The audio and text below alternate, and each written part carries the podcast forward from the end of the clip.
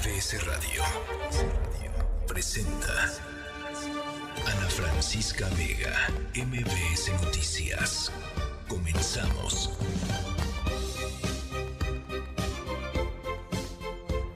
Seis de la tarde en punto, ¿cómo están? Me da mucho gusto que me acompañen arrancando semana, lunes 10 de julio de 2023. Hay muchísimo de qué platicar esta tarde, mucha información, mucho análisis. Estaremos yendo, por supuesto, a Guerrero.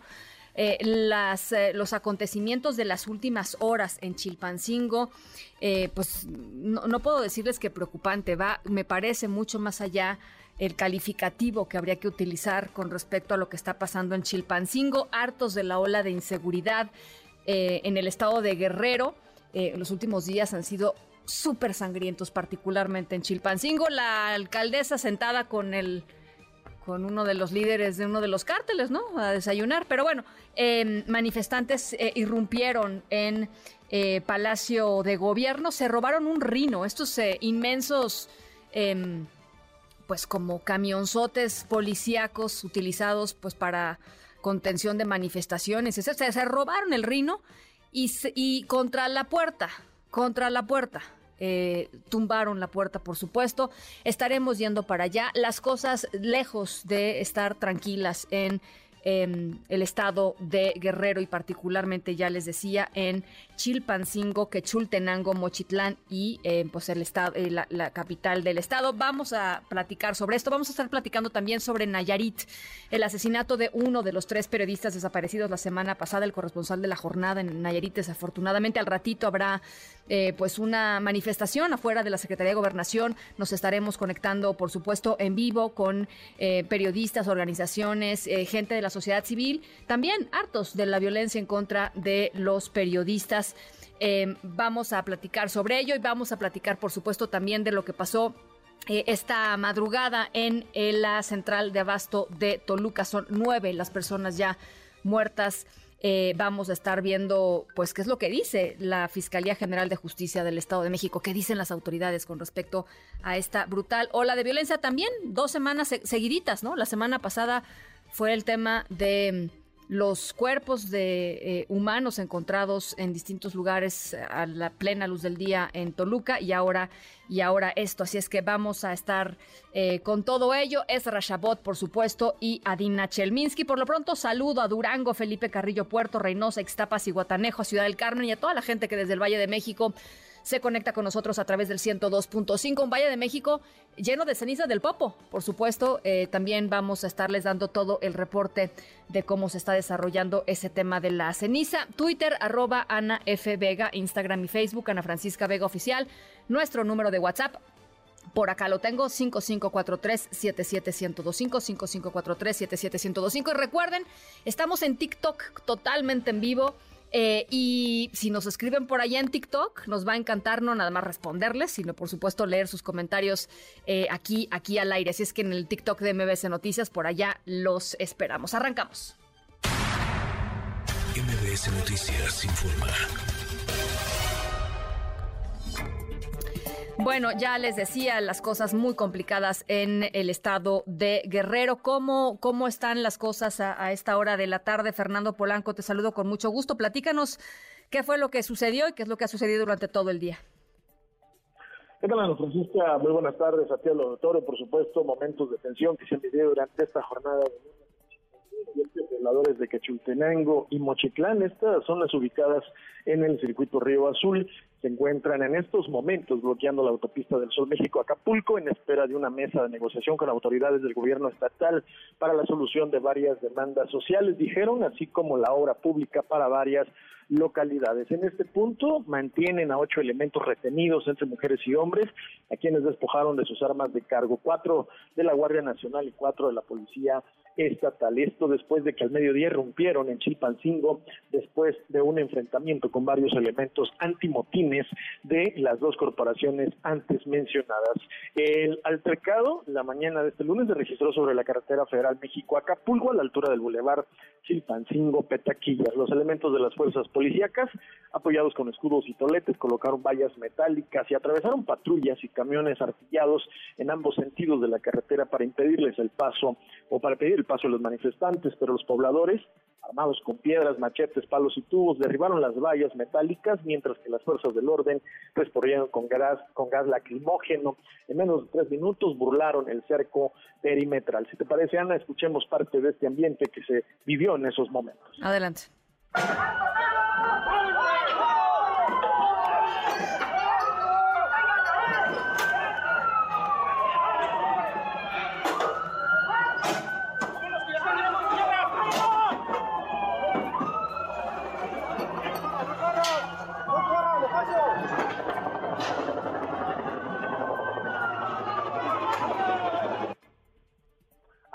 Suerte de estos momentos tensos en esta carretera y comentarte que se apoderaron justamente en este, en este enfrentamiento de un camión blindado, Black Mamba, eh, un poderoso camión artillado de la Policía Estatal con el cual ingresaron a Chilpancingo y desfilaron por varias calles y avenidas hasta el recinto del Poder Ejecutivo, con el cual derribaron una de las rejas e ingresaron a las oficinas del gobierno estatal.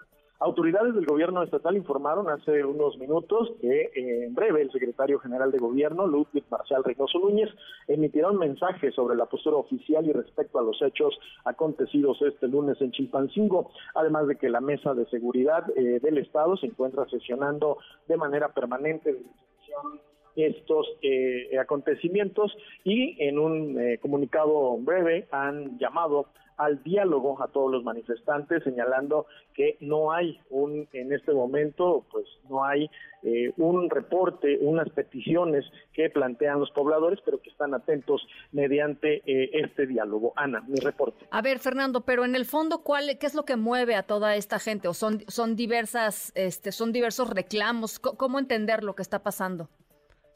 Eh, han comentado inicialmente lo que se había informado es que los manifestantes protestan para exigir la liberación de, dos, líderes transportistas que habían sido detenidos el jueves de la semana pasada y que fueron puestos a disposición de la Fiscalía General de la República. ¿Detenidos por qué, eh, Fernando? A quienes se les encontró, eh, fuera, se les aseguró presunta droga, cargadores, eh, cartuchos útiles, y un vehículo, aunque no se especifica si es con reporte de robo, sin embargo, eh, fueron detenidos y esto es lo que generó movilizaciones. El jueves por la tarde, incluso en la mañana del viernes, se realizaron bloqueos por parte de transportistas justamente en el punto del parador del Marqués y ese día fueron desalojados por elementos de la policía estatal y el día de hoy pues nuevamente los pobladores se organizaron, hicieron esta marcha caminando desde eh, sus lugares de origen hasta Chilpancingo y fue donde se generó este enfrentamiento producto del operativo que había implementado tanto la Guardia Nacional como la Policía del Estado para impedir que avanzaran a la capital. Sin embargo, pues bueno, como ya hemos narrado, se registra este enfrentamiento y lograron pues avanzar hacia Chilpancingo. Ahora, dime nada más una cosa, eh, Fernando, porque yo leía y escuchaba también eh, algunos de los reclamos tenían que ver, sí, por supuesto, con la liberación de estas dos personas, pero con, en general, con la situación de inseguridad que están viviendo en distintas, en distintos, eh, digamos, sectores, pues, de, de, de, la vida cotidiana allá, allá en Guerrero. ¿También hay eso? Sí, por supuesto, la población demanda eh, mayor seguridad a raíz de todos estos acontecimientos que se han registrado durante hace dos semanas. Eh, de dos, hace dos semanas para acá pues, se han venido presentando estos hechos de violencia. Hay reclamos de seguridad por parte del sector eh, empresarial. Las varias cámaras a, través de sus dirigentes han emitido comunicados exigiendo mayor presencia de la seguridad pública, tanto el gobierno federal, particularmente en un reforzamiento especial para Chilpancingo, producto de toda esta violencia que se ha desatado, como lo que ocurrió en la jornada del pasado eh, sábado, también en Chilpancingo. Bueno, pues por supuesto vamos a estar muy pendientes de la, lo que diga el secretario general de gobierno en un, ratito más. Eh, de entrar antes de las siete, o poquito después de las siete, platicamos de nueva cuenta contigo, Fernando. Por supuesto, mantenemos la comunicación. Muchísimas gracias, Fernando Polanco, allá en Chilpancingo, Guerrero. Eh, y en el Estado de México, la Fiscalía General de Justicia eh, confirmó hoy la muerte de nueve personas, un incendio provocado en la central de abasto de Toluca. De acuerdo con las primeras investigaciones, dice la Fiscalía, un comando armado entró a la nave comercial 7 de, la central de Abasto, la, nave comercial número 7. Ahí eh, pues dispararon y rociaron una sustancia que eventualmente pues, pues, provocó el incendio. Después huyeron del lugar en un automóvil. ¿Cuál es la razón? ¿Cuál es el motivo? de esto, nueve personas muertas en la central de Abasto y además, pues la segunda semana consecutiva en donde hay hechos muy públicos de violencia en el Estado. Juan Gabriel González, te saludo con gusto hasta Toluca. Platícanos, buenas tardes. ¿Qué tal, Ana Francisco Auditorio? Buenas tardes. Pues mientras subió a nueve el número de personas muertas luego de un ataque armado e incendio provocado en la central de Abasto de Toluca, Estado de México, autoridades municipales y la Fiscalía General de Justicia de la entidad aseguraron que se trató de un conflicto entre locatarios y no un problema propio de la delincuencia organizada como los registrados la semana pasada. Por un lado, el alcalde de Toluca, Raimundo Martínez Carvajal, expresó que lo sucedido en la central nada tuvo que ver con asuntos de narcotráfico o crimen organizado, pero sí de una disputa entre dos grupos de vendedores que pelearon el control de los locales. El presidente municipal sostuvo que fue una forma muy extrema e indebida de resolver diferencias entre los comerciantes. Así lo expuso. Me parece que es algo sobre lo que tenemos que insistir. No se trata de eso, no se trata de, otra cosa más que de una evidente descomposición del tejido social, que es sobre lo que hemos estado insistiendo nosotros mucho. Y sí dejar claro, no tiene ningún vínculo lo que sucede, lo que sucedió hoy con lo que sucedió la semana pasada. No se trata de un tema de crimen organizado, es una disputa interna y eso es justo lo que sucedió. Locatarios de esta central de abastos indicaron que los agresores habrían hecho disparos de arma de fuego previo a rociar gasolina e incendiar la las naves. La nave H, la Secretaría de Seguridad del Estado, ha informado la detención de cuatro personas, todas integrantes del área de seguridad privada de este centro de venta al mayoreo, ya que en un inicio no dejaron entrar a las unidades de rescate y tampoco habrían alertado a tiempo sobre el incendio. De igual forma, han emitido su declaración otras 20 personas entre locatarios y testigos de lo sucedido, ya que una de las versiones apunta a que antes de prender fuego a las instalaciones, los agresores atacaron pues prácticamente y de forma muy tranquila pues a las víctimas. En el lugar se mantienen elementos del Ejército Mexicano, de la Guardia Nacional, de la Policía Estatal, bomberos, protección civil y propiamente la Fiscalía General de Justicia del Estado para robustecer las investigaciones. Decirte que pues las actividades de compra y venta en este lugar pues siguen pues su ajetreo cotidiano, incluso varios locatarios y usuarios pues no se han percatado a esta hora de lo que ha sucedido ahí en la central de Abastos. Juan Gabriel, es la segunda semana, caray. O sea, es la segunda semana con algo así tan brutal, pues, que no, no, no lo oíamos de Toluca, Juan Gabriel. Efectivamente, decirte, Ana Francisca, que esto resalta mucho lo que dicen hoy las autoridades, que no tiene que ver con un tema de crimen organizado, pero lo que se, utilizó hoy, armas de fuego, un comando armado, todos encapuchados y un tema de incendio dentro de locales donde había gente, pues habla propiamente de temas, pues quién manda en la central de abastos. Sí. Sí. Bueno, pues eh, estamos eh, eh, atentos. ¿Cuál, ¿Cuándo es el siguiente, digamos, hito en este, en este tema? ¿Cuándo esperamos una nueva comunicación por parte de las autoridades? ¿O qué, qué, podemos esperar en las próximas, no sé, 24 horas? Hoy en la noche se espera un nuevo comunicado de la Fiscalía General de Justicia para el avance de las investigaciones, pero repetir, solamente hay cuatro detenidos, 20 personas que están rindiendo declaración pero de los que atacaron a las personas no se sabe nada. Bueno, pues por supuesto estamos, eh, estamos en el tema. Gracias, Juan Gabriel. Pendientes, Ana Francisca. Buenas tardes. Muy buenas tardes. Y la verdad es que han sido horas muy violentas en nuestro país este fin de semana. Em, el asesinato del periodista Luis Martín Sánchez, corresponsal de la jornada en el estado de Nayarit, encontrado muerto el sábado pasado. Son 160 ya los periodistas asesinados en México desde el año 2000, el sexto en lo que va del 2000 eh, 23, el sexenio el del eh, presidente López Obrador terminará siendo pues uno de los más sangrientos también para los periodistas y para el ejercicio periodístico. Eh, esta tarde se van a realizar movilizaciones en varias partes del país, en varias ciudades, para exigir justicia por el caso de Luis Martín. Em, una de ellas, aquí en la Ciudad de México, ya les decía, van a ir a la Secretaría de Gobernación a eso de las 7 de la noche. Vamos a estar conectándonos con ellos eh, en vivo. Eh, además, en Apatzingán, pobladores reportaron un presunto ataque con drones explosivos por parte de grupos del crimen organizado en contra de una vivienda. Una persona está gravemente herida y la respuesta del gobernador de Michoacán es que de veras eh, no, no, tiene filtro este señor eh, Alfredo Ramírez Bedoya. Dice que los ataques con drones no son cosa nueva. O sea, tranquilos, ¿no? Hay, hay ataques con drones en Apatzinga, pero pues, es cosa de que ya, estábamos acostumbrados aquí en el estado. Eh, dice que el gobierno está en proceso para adquirir eh, también este tipo de vehículos no tripulados para utilizarlos en labores de seguridad. Es la respuesta, eh, o al menos la respuesta parcial del gobernador Ramírez Bedoya. Mientras tanto, en San Luis Potosí, un ataque armado en una fiesta dejó al menos 20 personas heridas y un muerto en el barrio de Tlaxcala. Vamos a escuchar.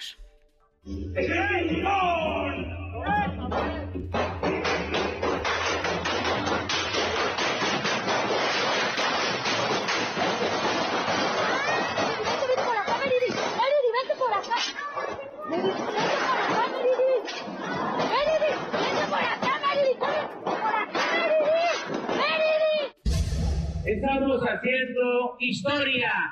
¡Que viva el Tren Maya! ¡Viva! ¡Que viva los trabajadores de México! ¡Viva! ¡Viva México! ¡Viva! ¡Viva México! ¡Viva! ¡Viva México! Allá están los trabajadores. Un saludo a ustedes. Muchas gracias. Este es el tren estándar eh, que tiene dos y dos. Bueno, eh, la, voz del presidente López Obrador eh, dando el banderazo de salida al tren, a uno de los primeros vagones que llegan del tren Maya. Por supuesto, no funciona, lo tuvieron que empujar, pero ya ven que le gusta el teatro, o sea, le gusta, pues sí, le gusta el teatro, le gusta la eh, el tema histriónico, ¿no? El, la imagen y el mensaje de poder que da, pues, esta imagen y el trenesote. Y allá están los trabajadores, no se veía ni un trabajador, pero allá estaban los trabajadores. Eh, eh, en fin, esto, esto fue lo que ha sucedido en las últimas horas con respecto al tren Maya, pero también sucedió algo muy importante en lo que hay que poner muchísima atención.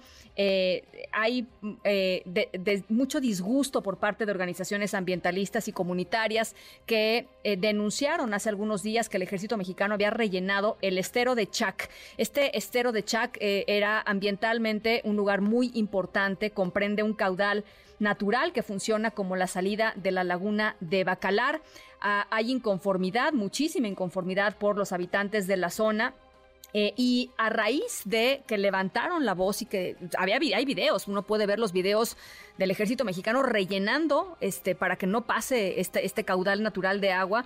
Eh, el representante de la Sedena, Rodolfo Elizondo, con quien hemos platicado aquí en este programa, acudió al lugar y confirmó que se trató de un error humano porque no estaba previsto el relleno de dicha zona. ¿Quién, eh, ¿quién, está, ¿Quién está planeando esto? ¿Con qué criterios ambientales está haciendo el tren Maya? ¿Y quién va a reparar todos los daños que evidentemente se están haciendo? De aquella, de aquella promesa de que no se iba a tirar un solo árbol, bueno, a las imágenes que vimos del presidente López Obrador, digo, un plano, planicies de muchísimos kilómetros sin un solo árbol, a este tipo de documentaciones de eh, una verdadera devastación ecológica. En la línea telefónica, Jaime Martínez, vecino de Bacalar, gracias por platicar esta tarde con nosotros. Buenas tardes, Ana Francisca. Muchas gracias. un saludo a tu auditorio. A ver, pues, pues, a ver, cuéntanos qué es lo que ustedes están viendo y qué es lo que les están diciendo.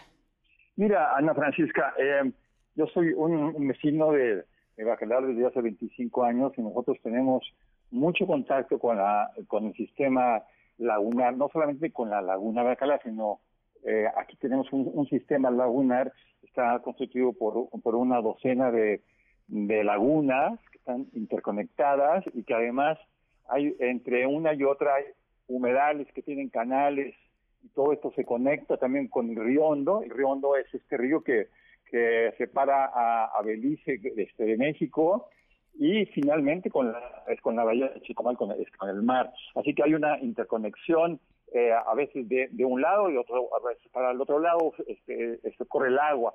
Así que cuando hay algún evento que tapa el, paso del agua, todo se altera, se altera y entonces este, se inundan lugares donde no se tenían que, este, que haber inundado o este o el agua estos colores azul eh, turquesa que, que, tienen a la laguna se afectan y, por por muchos meses este la pierde en fin hay, eh, es, un sistema muy, muy, muy frágil. Claro. Y, y, cualquier evento este, externo este, no solamente daña los colores, sino que daña todo el, este, todo el hábitat de miles de animales y, de, la misma gente eh, que, aquí vivimos. Así que bueno, el tren Maya ha estado este, construyéndose este, toda la vía con enorme prisa este, sin, sin los, desde nuestro punto de vista no hay unos estudios porque no los han mostrado, estudios técnicos, hidrológicos, geológicos, este, que puedan garantizar que la obra se está haciendo de una manera seria y profesional. No existe, porque de pronto dicen, ah, por aquí no era, mejor sí, sí. es por el lado derecho. Sí, sí. O sea, el, por acá y dicen, no, no, mejor no, mejor no, no regresamos. Así que eh, se está haciendo de, una manera completamente eh, eh, irresponsable. Así cuando lo que pasó en estos días fue un, un ejemplo más de eso. Hay una hay un estero que se llama el estero de que, que, es una es un canal que conecta, que conecta todo este sistema lagunar con, con el río y con, y con y con el mar y este tiene un flujo muy importante y bueno, este, esta gente de, de la Sedena hizo una, un relleno por todo el humedal y llegó hasta, hasta, el, hasta el canal y lo empezó a tapar por decir, no, pues este, eh, tenemos urgencia de, entregar la vía, así que ¿para qué nos vamos a poner a hacer puentes? Así que mejor taparon. Así que la gente eh, nos enteramos de eso y fuimos a reclamar y bueno, este, este, llegaron los militares a, decir los, ahí los coroneles, ay, sí fue un error, dije, no nos entendieron. Bueno, no se entendieron. Tenían todos los tubos, estaba todo hecho como para, para tapar el, paso. Así que recogieron, eh, recogieron eso. Sin embargo, el problema no es solamente el, puro canal, sino es todo la, la idea de pasar este camino por el humedal. En lugar de haberse ido por algunos lugares para poder llegar hasta Chetumal, hacer esa estación de una manera eh, cuidadosa con el medio ambiente, no, agarraron la vía más corta, que es por los humedales, dañando gravemente el, ecosistema y, y, el, y, el, hábitat de, de cocodrilos, de monos araña, de, muchísimo, eh, es una fauna riquísima que tenemos aquí en Quintana Roo. Eh, dime una cosa, Jaime, eh, afortunadamente ustedes se dieron cuenta, está documentado, hay videos verdaderamente atroces de lo que estaban haciendo, ya se está retirando este material, pero lo que, lo que dices en el fondo es muy, es muy importante porque nos dimos cuenta ahora de esto que está sucediendo, pero son kilómetros y kilómetros y kilómetros y kilómetros del tren Maya que desafortunadamente no han tenido eh, el monitoreo ni, ni, la, ni el seguimiento ciudadano que quizá tendrían que tener. Eh, no sabemos realmente cuál vaya a ser al final el impacto ambiental del tren Maya en medio de una crisis climática eh, eh, pues brutal, ¿no? En, este planeta. Exactamente, en, medio de, de, llamado de, los expertos de todo el mundo a, a, ser mucho más responsable con, el, con la naturaleza, con la madre tierra, tener cuidado con la, con la atmósfera, con los ríos, eh, se decide hacer una, una mega obra de cerca de 300 mil millones de pesos con una prisa tremenda sin participación de la ciudadanía. Y cuando nosotros queremos decir algo, cuando hacemos alguna crítica, se nos tacha de conservadores, de que vamos en contra del pueblo, de que estamos en contra del gobierno. No es cierto, simplemente tenemos una posición crítica porque estamos aquí viviendo y estamos viendo cómo es que están haciendo una obra. Mira, una, una, una, un ejemplo más. Este, una vía de tren, uno diría, bueno, es una vía de tren tendrá lo de un carril de, una carretera, ¿no? Cuatro, cinco metros, seis metros. No, están haciendo un, un desmonte para pasar las vías de 60 y 70 metros. Cuando uno dice, bueno, ¿para qué quieren desmontar 70 metros de ancho?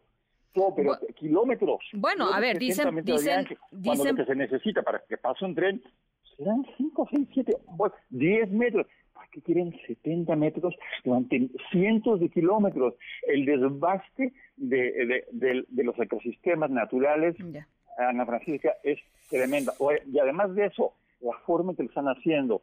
Si ustedes vienen, vienen este, para acá para ver el, eh, el, perdón la palabra, el cochinero, están entrando cada, eh, cada 3, 4 kilómetros hacen una entrada de la carretera a la vía. Y este, así que no solamente es, es, la vía del tren, sino los accesos. Bueno, es que, a ver, eh, permíteme, Jaime, el punto aquí es eh, y, lo que, y lo que dicen muchas de las organizaciones ambientalistas es todo este desmonte masivo y todas estas vías de comunicación lo único que van a hacer es acelerar eh, la urbanización de eh, un ecosistema que hasta ahora no estaba urbanizado y, no estaba urbanizado y qué bueno que no hubiera estado urbanizado. ¿Estará urbanizado a partir de esto? Pues no sé. Eso dependerá de, de, la lucha que, demos todos. Y mi pregunta final para ti es... Eh, ¿Ves a las comunidades de alguna manera, eh, pues, empezándose a activar con respecto a lo que está pasando o están resignadas a que esto va a suceder porque es lo que han visto o es lo que les, no sé, ¿cómo lo ves tú? Mira, la, este, la, las comunidades, las comunidades indígenas son comunidades que tienen 500 eh, años en, en, lucha, en, resistencia.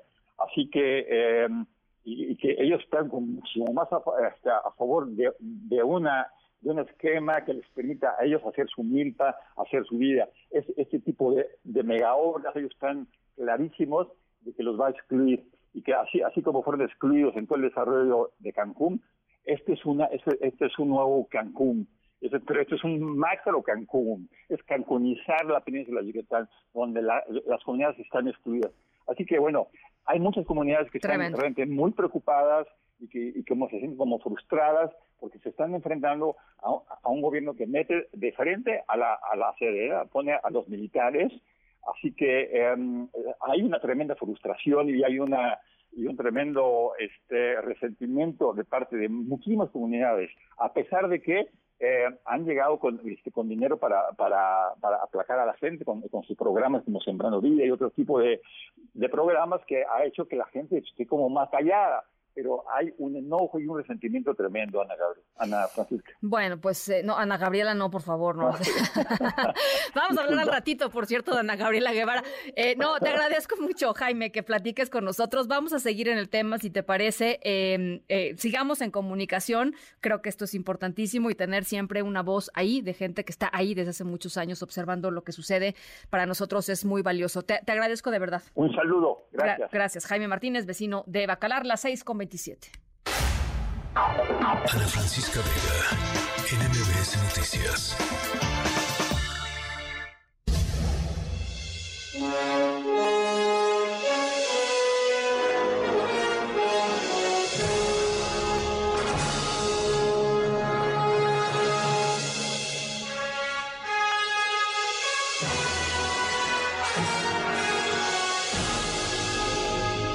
Bueno, si son fans del cine y si son fans del buen cine, seguramente habrán visto en algún momento Volver al Futuro, algún, alguna de las películas de Volver al Futuro que son verdaderamente maravillosas, la saga de ciencia ficción que lleva pues haciéndonos soñar años con qué pasaría si pudiera ir al futuro, pero luego regresar al pasado, pero luego volver a ir al futuro. En fin, eh, desafortunadamente para nosotros, la fecha en la que Marty McFly llega al futuro ya nos quedó en el pasado.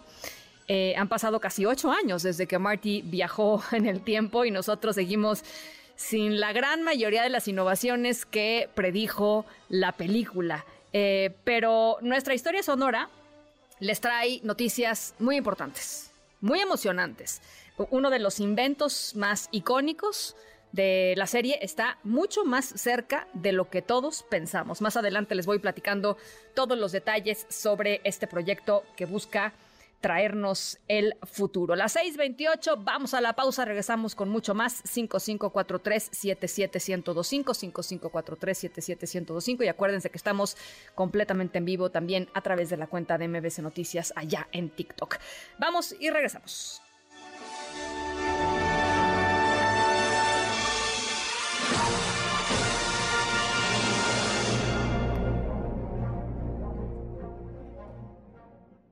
En un momento regresamos. Continúas escuchando a Ana Francisca Vega por MBS Noticias.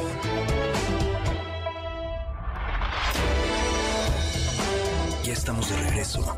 Ana Francisca Vega en MBS Noticias. MBS Noticias informa. Bueno, pues en medio de esta eh, situación de tanta violencia en tantos lugares del país, la pues la información política sigue corriendo, los tiempos políticos siguen corriendo, muy, muy dispares de lo que está viviendo, la verdad, eh, el grueso de la población en México, cuya gran preocupación es la seguridad. Bueno, eh, pues dentro de todo esto hay quienes están muy preocupados por la grilla. Hoy se anunciaron el nombre de los 13 aspirantes que cumplieron los requisitos y pasaron a la segunda etapa del proceso interno del Frente Amplio Opositor. Alberto Zamora, te saludo con mucho gusto, platícanos. ¿Qué tal, Ana Francisca? Muy buenas tardes. Así es, pues ya el comité organizador que conduce este proceso interno en el Frente Amplio por México informó que solamente 13 de las 33 personas que solicitaron su registro cumplieron con todos los requisitos que establece la convocatoria. Se trata de las siguientes personas: Xochitl Galvez, Santiago Krill, Enrique de la Madrid, Beatriz Paredes, Miguel Ángel Mancera, Silvano Aureoles, Jorge Luis Preciado, Francisco Javier García Cabeza de Vaca, Ignacio Loyola, Gabriel Cuadre, Gabriel Cuadri, Israel Rivas, Sergio Iván Torres y José Jaime Enrique Félix. Durante un evento que se desarrolló en un hotel de Paseo de la Reforma y que estuvo encabezado por los integrantes de este comité, se entregó a cada uno de los aspirantes su constancia que acredita que estarán participando en este proceso interno. El comisionado Juan Manuel Herrero pidió a quienes no resultaron favorecidos pues continúa trabajando dentro del Frente Amplio por México. Escuchemos. Después de revisar los documentos y ver cuáles de ellos se apegaban a los lineamientos, hemos eh, aceptado el registro de 13 de ellos. Es importante mencionar que esta es una respuesta de interés y de confianza de la ciudadanía a este proceso y que desde luego estas 13 personas eh, tienen la característica de poder eh, hacer valer el liderazgo nacional. Y bueno, los 13 aspirantes deben ya comenzar a recabar las 150 mil firmas que se requieren, esto a partir del 12 de julio y hasta el 5 de agosto.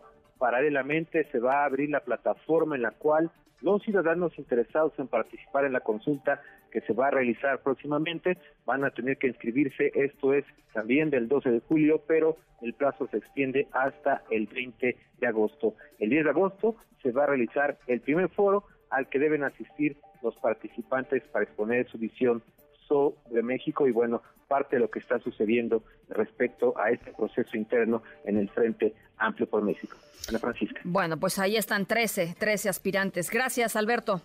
Gracias, buenas tardes. La verdad es que lo que dicen las encuestas es que no son más de cuatro o cinco los que tendrían alguna posibilidad, si es que hay una posibilidad eh, eh, real, pues, de, de, hacer una campaña atractiva y que eventualmente eh, compita con, con él o la candidata de Morena y sus aliados, por supuesto, Xochil Gálvez, que sale muy bien em, en la última encuesta de Massive Caller, incluso cuando la, como se dice, cuando hacen, digamos, el, la eh, elección hipotética entre Xochitl Galvez y Claudia Sheinbaum, muy pegaditas las dos, ¿eh? muy pegaditas. Es la última, la última medición de Massive Caller, que es una de las empresas encuestadoras que ha estado más certera en las últimas, en los últimos meses, eh, después de los errores cometidos en, las elecciones del Estado de México y de Coahuila por varias de las casas encuestadoras. Así es que bueno, eh, dicho lo anterior, Hoy se presentó em, bajo el nombre de México Colectivo. Ustedes recordarán, hace un par de meses lanzaron este movimiento. Eh, finalmente se, presentó lo que ellos consideran como eh, el proyecto de la nueva visión del país 2024-2030.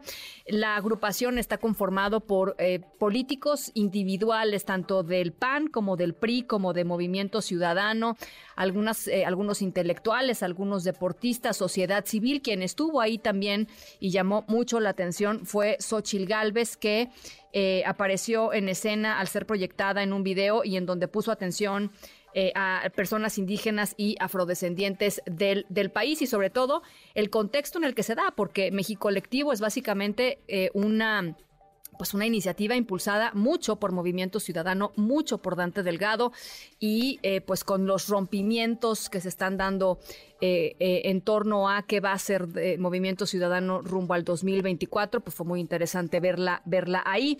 Nora Bucio, te saludo con mucho gusto, muy buenas tardes.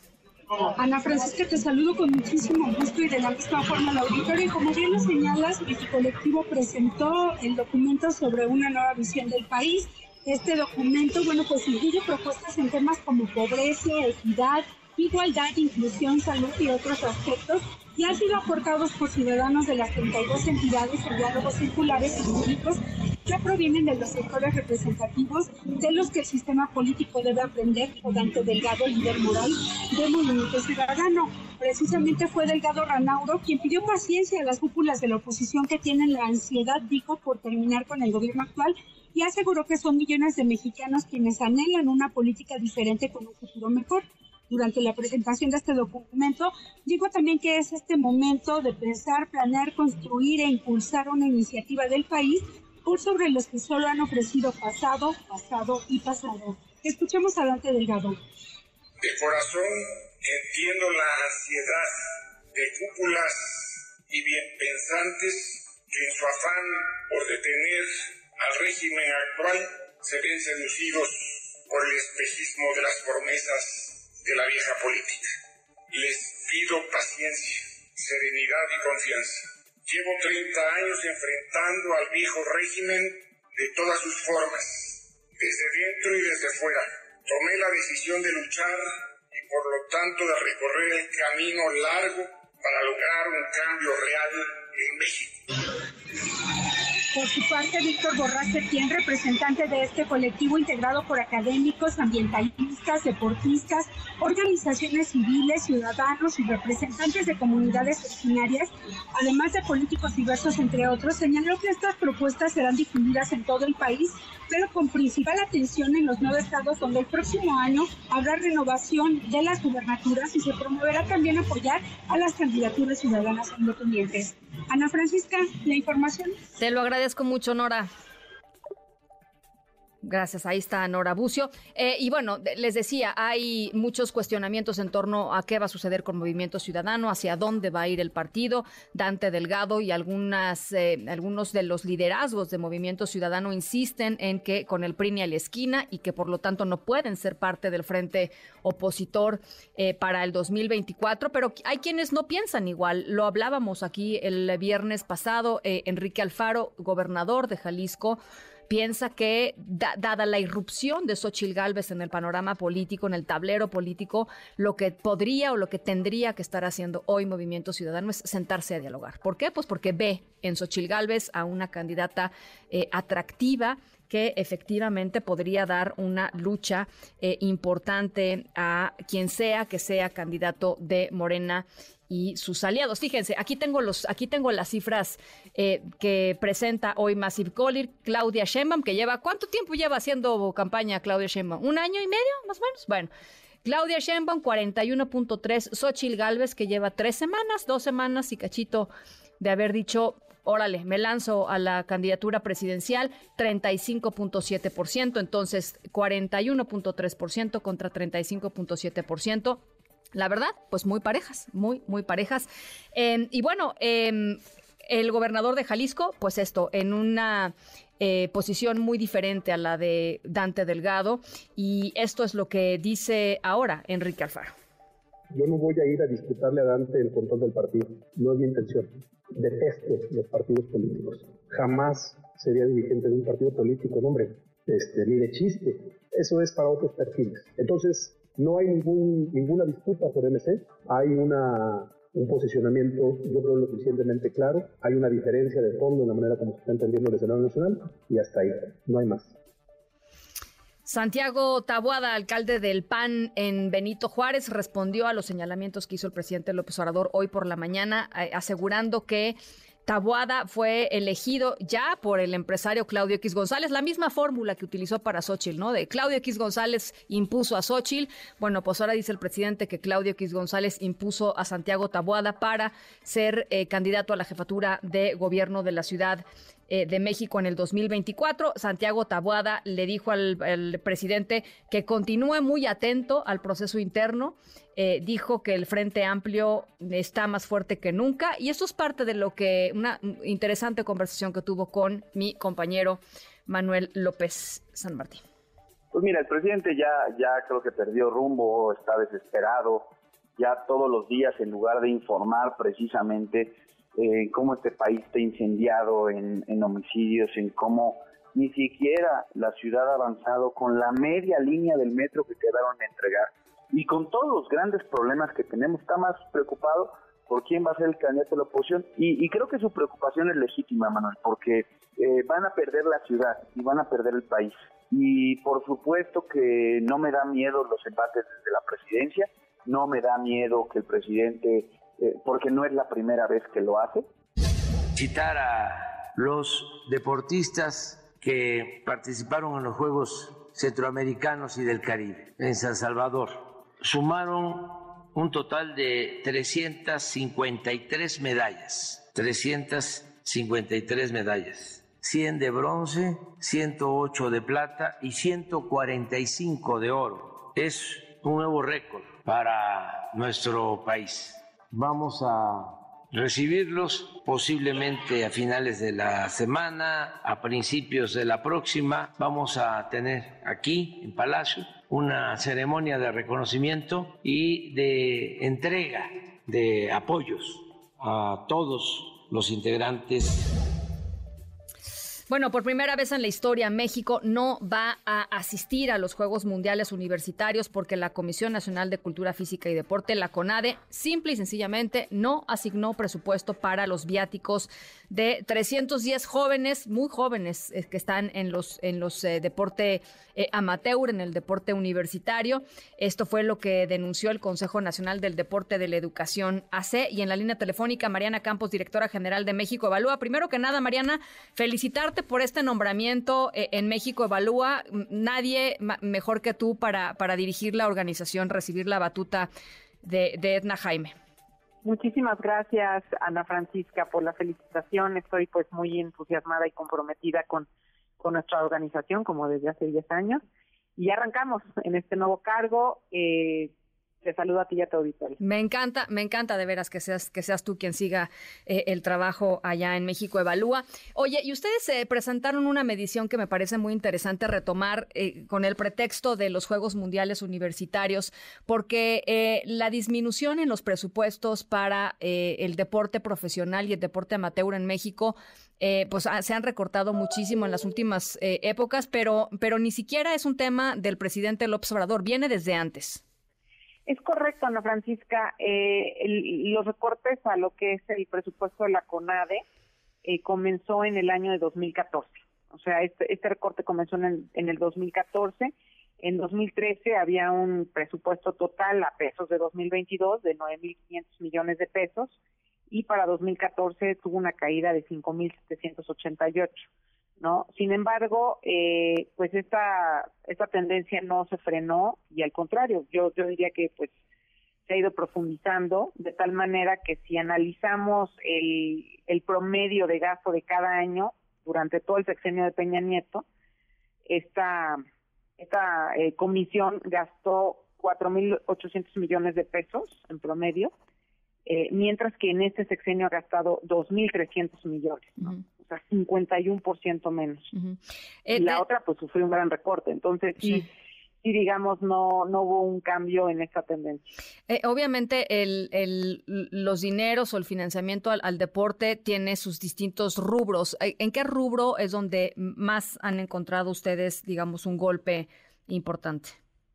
Sí, bueno, desapareció el sistema mexicano del deporte de alto rendimiento, que era un programa que estuvo vigente eh, me parece que hasta el año 2015, ¿sí? Eh, después, ya en, en la actualidad, eh, el que ha sufrido pues un, un, recorte también muy importante ha sido el programa de cultura física y deporte. Eh, yo creo que esos, esos son los que más, eh, digamos, ah, recortes han tenido, ¿no?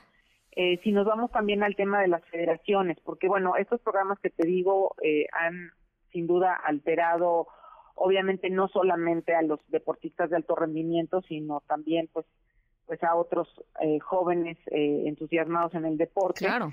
Pero también han sido castigadas las federaciones deportivas, ¿no? Y esas eh, estas asociaciones pues muchas veces son las que están organizando pues, los campeonatos, las competencias, ¿no? Están generando los criterios eh, sobre, digamos, eh, la práctica de un deporte en específico. Entonces hacen una labor muy importante de organización de ese deporte. Eh, y lo que nosotros vemos es que también han sufrido, sufrido, digamos, recortes importantes.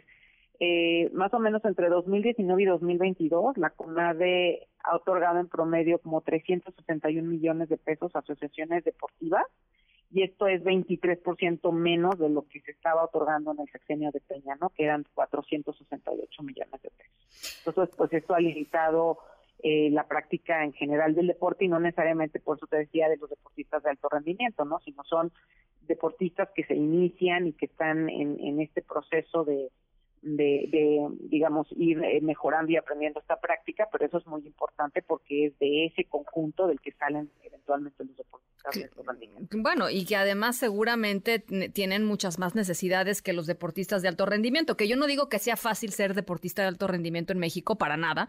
Yo creo que debe ser complicadísimo y, tenemos muchísimas historias que hemos escuchado durante muchos años, ¿no? De estos, de estos enormes sacrificios que, hacen familias enteras para que la persona pueda seguir entrenando, ¿no? Me recuerdo las historias de, de los medallistas olímpicos de, de, caminata, en fin, eh, pero, pero finalmente si, si, si los de alto rendimiento de, de, pronto la pueden librar quizá con algún patrocinio, quizá con, con, con, mucha más visibilidad, pues yo sí me imagino, y por eso tenía ganas de platicar contigo, pues qué pasa con los jóvenes que de veras pues son simple y sencillamente atletas universitarios que, que están haciendo la lucha por llegar a, nivel profesional y que es donde más apoyo necesitan, ¿no?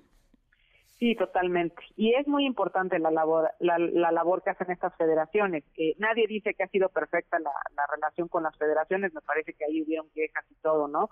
Eh, siempre puede mejorar, pero en un país que tiene tanta violencia, ¿verdad? Y este y que tiene además tantos eh, temas de salud, bueno, la práctica del deporte es importantísima. Yo creo que es innegable los beneficios que nos podría traer y creo que es una de las áreas prioritarias que se tendrían que cuidar.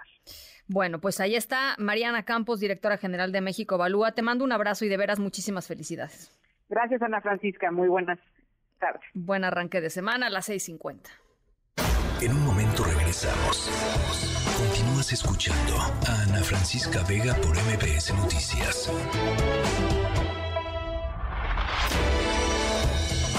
Ya estamos de regreso. Ana Francisca Vega, en MBS Noticias. Línea directa con Ezra Shabot. Ezra Shabot, pues se murió Porfirio Muñoz Ledo, una, pues un personaje importantísimo para entender eh, la, consolidación de una buena parte de la izquierda mexicana que hoy conocemos, pues, o por lo menos conocemos las formas de esa, de esa izquierda mexicana. Pues sí, pues sí, hola Ana Francisca, buenas tardes. Pues sí, parecería ser que se va Porfirio casi a los 90 años y en un momento en donde yo te diría, pues, eh, pues nunca, nunca es momento para irse y menos así, ahora sí que tan intempestivamente, pero el momento para armar lo que sería o lo que se está pues construyendo en términos de modelo de oposición, requería sin duda alguna a alguien como Porfirio. Porfirio que hasta pues, hace unas semanas todavía intentaba, ya ahora desde la oposición hay que recordar que Porfirio siempre fue el hombre de la ruptura.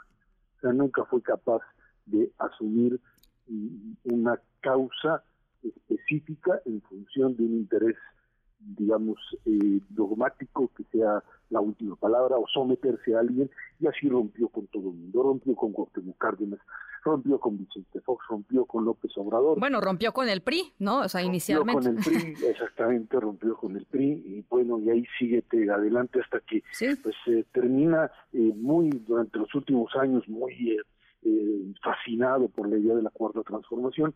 Y bueno, pues ahí está el Porfirio que inventando madres y diciendo, eh, digamos, eh, una serie de, de, epítetos en contra del propio López Obrador, termina por convertirse en un artífice de lo que muchos consideran es este movimiento opositor, porque ahí estaba Porfirio, un Porfirio que seguramente hubiese tomado un papel preponderante en lo que hoy se trata de construir bajo el principio de esta alianza en donde parecería ser que pues, viejos resquemores, viejas eh, deudas se tratan de saldar y ahí vemos este este debate de Dante Delgado con eh, Alito Moreno, o sea, esta esta posibilidad o imposibilidad de armar una oposición, un frente unido, en donde pues era eso, era eso lo que tenía Porfirio, la capacidad incluso de sentar y de poder dialogar y de, debatir hasta tratar de encontrar mecanismos que pues dieran esto que él creía. Él, funcionaba más, más que en términos de la democracia como tal, su gran anhelo que nunca lo pudo hacer fue la famosa nueva república, o sea, una nueva constitución para el país, para consolidar lo que él veía o consideraba que era pues, las bases de lo que debería ser un texto simple, un texto sencillo, un texto que diera las garantías y hasta ahí se manejara y no lo que hoy tenemos en donde en la Constitución está todo y está nada, está todo lo que se puede y no se puede hacer y está al mismo tiempo la, la, el sello de cada presidente que le mete y le saca en función de su capacidad de negociación política. Ese era, ese era Porfirio y hoy una oposición que se debate sin duda alguna en, un, choque que por lo pronto hoy parece eh, irresoluble, ¿no? Eh, sorprende mucho ver al liderazgo de PRI-PAN PRD, el discurso de los panistas pidiéndole al Movimiento Ciudadano que por favor se baje, pero al mismo tiempo pues ofendiéndolo, diciéndole pues ya deja, deja tus intereses particulares, deja tu, tu, tu, negocio personal, etcétera, etcétera. Y bueno, pues ahí decía alguien, pues, con esas formas está difícil que le doblen la mano a Dante, pero es obvio que eh, a partir de la candidatura que resulte del Frente Amplio es lo que pues tendrá que armarse como modelo de oposición. Yo todavía no veo, como algunos dicen, a un movimiento ciudadano que, como hizo en el Estado de México, termine por apostar su existencia eh, a partir del triunfo de Morena porque bueno, hay que recordar que finalmente en el Estado de México, por más que le den la vuelta, en el momento que ellos retiran a Juan Cepeda como la tercera opción, que era básicamente la competencia en contra de Morena, en ese momento le abrieron el camino a Delfina para ganar la propia la propia gobernatura. Dicen, dicen, argumenta Dante, con quien platiqué la semana pasada, este, argumenta que pues, ese era el problema de la de la alianza. Ellos oh, bueno, pero como, como si Movimiento Ciudadano operara en el vacío, ¿no? Pues no, o sea, digamos que si te dedicas a la política, Ezra, estarás de acuerdo conmigo, eh, pues se, supongo se tienen que hacer concesiones, ¿no? No todas te van a gustar, pero caray, este, bueno, ya, ya lo dirá, ya lo, o sea, apostarle el 2030 me parece tremendo. No, no, para el 2030 vamos a estar todos muertos en una de esas, es imposible, es imposible pensar ahorita en el 2030. Bueno. Es absurdo, y menos Dante, que, que creo que no estaría haciéndolo, pero, pero me queda claro que está queriendo estirar la liga hasta donde ve. Me imagino que eso será de un lado y del otro necesitarían ahí alguien que pudiera sentar. Imagínate una mesa, una mesa sentado Dante Delgado con Alejandro Moreno, con, eh, Marco Cortés, Jesús Zambrano, y yo me imaginaría el espíritu de Porfirio diciéndoles, como lo dijo abiertamente y lo cito, para que no nos vayan a montar en la Cámara de Diputados al referirse a cómo se legislaba, ¿te acuerdas que tenía abierto el micrófono por ahí y dijo, chinga su madre, qué forma de legislar? Esa fue la expresión de Porfirio. Eso es lo que les estaría diciendo en este momento Montenegro. Ese, ese era el hombre, sin, sin glorificarlo ni satanizarlo. Era el hombre del sistema, de la ruptura y de la reconstrucción del sistema.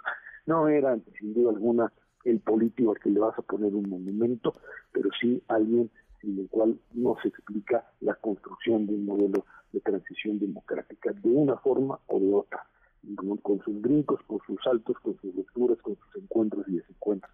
Y hoy se requiere alguien similar, diría yo, que pueda finalmente entrar, hacer entrar en razón a la racionalidad política en la oposición. Del otro lado, bueno, del otro lado finalmente terminaron por echarlo porque no aguantaban la falta de disciplina o el sometimiento al cual Porfirio en su vida estaría dispuesto, pues no, pues no. a someterse. Esa era la cosa, esa era la cosa con Porfirio, pues había que, había que argumentar y había que convencer, nada de, ¿no? Pues no. Ese era, ese era Porfirio. Pues sí, pues sí, ahí está. Bueno, Estra, pues te mando un abrazo. Gracias, buenas tardes a todos. Buena tarde, buen arranque de semana a las 7 con 1. En un momento regresamos. Continúas escuchando a Ana Francisca Vega por MPS Noticias.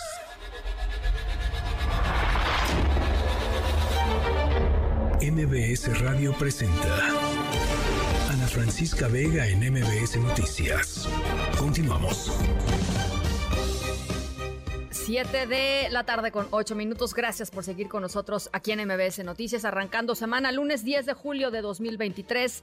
Mucha información eh, todavía esta tarde, por supuesto. Les recuerdo nuestro número de WhatsApp 5543-77125 y además estamos en TikTok. Por allá nos pueden seguir y allá también estamos leyendo todos sus comentarios. Estamos en la cuenta de TikTok de MBS Noticias.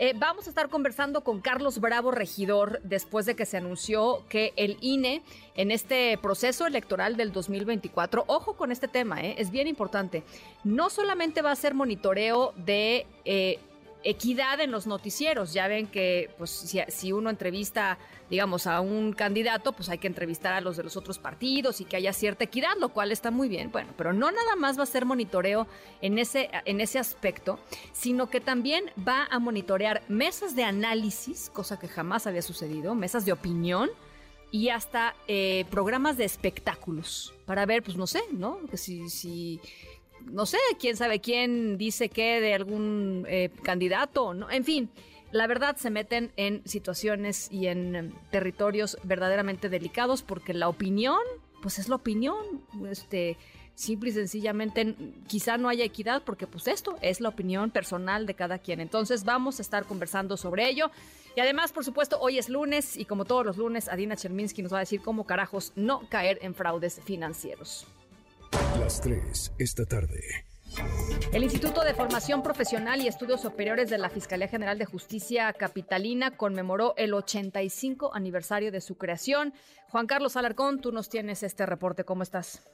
Efectivamente, gracias Ana, muy buenas tardes. Y esta conmemoración de ese 85 aniversario lo hizo la fiscal general Ernestina Godoy, quien destacó la transformación y profesionalización de la institución a su cargo Ernestina Godoy sostuvo la necesidad de no perder la memoria del instituto, por lo que celebró la creación del archivo histórico, toda vez que a lo largo de estos 85 años han desfilado mentes, dijo, mentes brillantes por lo que hace al derecho penal, tras eh, felicitar a los 90 servidores públicos y 70 docentes de muy alto nivel, así como a la coordinadora general del instituto, Godoy Ramos, manifestó que el trabajo realizado en los últimos cinco años en el instituto ha ido más allá de lo que aparece en los manuales del mismo Instituto de Formación Profesional y lo han hecho, dijo, de una manera muy comprometida.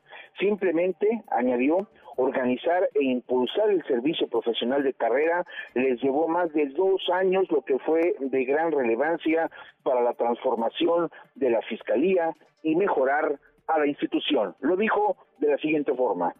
Creo que en algún momento mucho del personal no quiso a Rosario.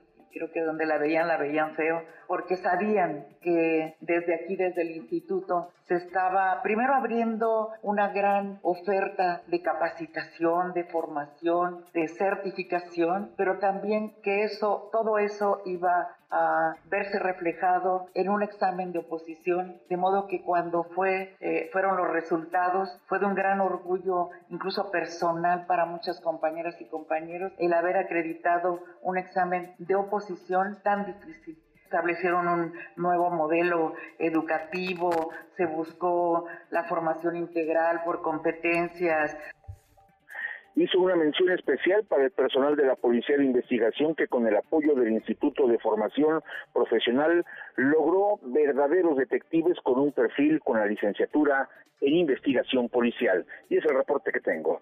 Muchas gracias, Juan Carlos. Gracias, muy buenas tardes. Buenas tardes, muy buenas tardes. Eh, es eh, parte de lo que se está generando como información y ya lo platicábamos al inicio del programa. En estos momentos se está llevando a cabo una protesta por el asesinato del periodista Luis Martín Sánchez. Nos vamos hasta la Secretaría de Gobernación con nuestra compañera Nora Bucio. Nora, estás eh, por allá, platícanos cómo están las cosas.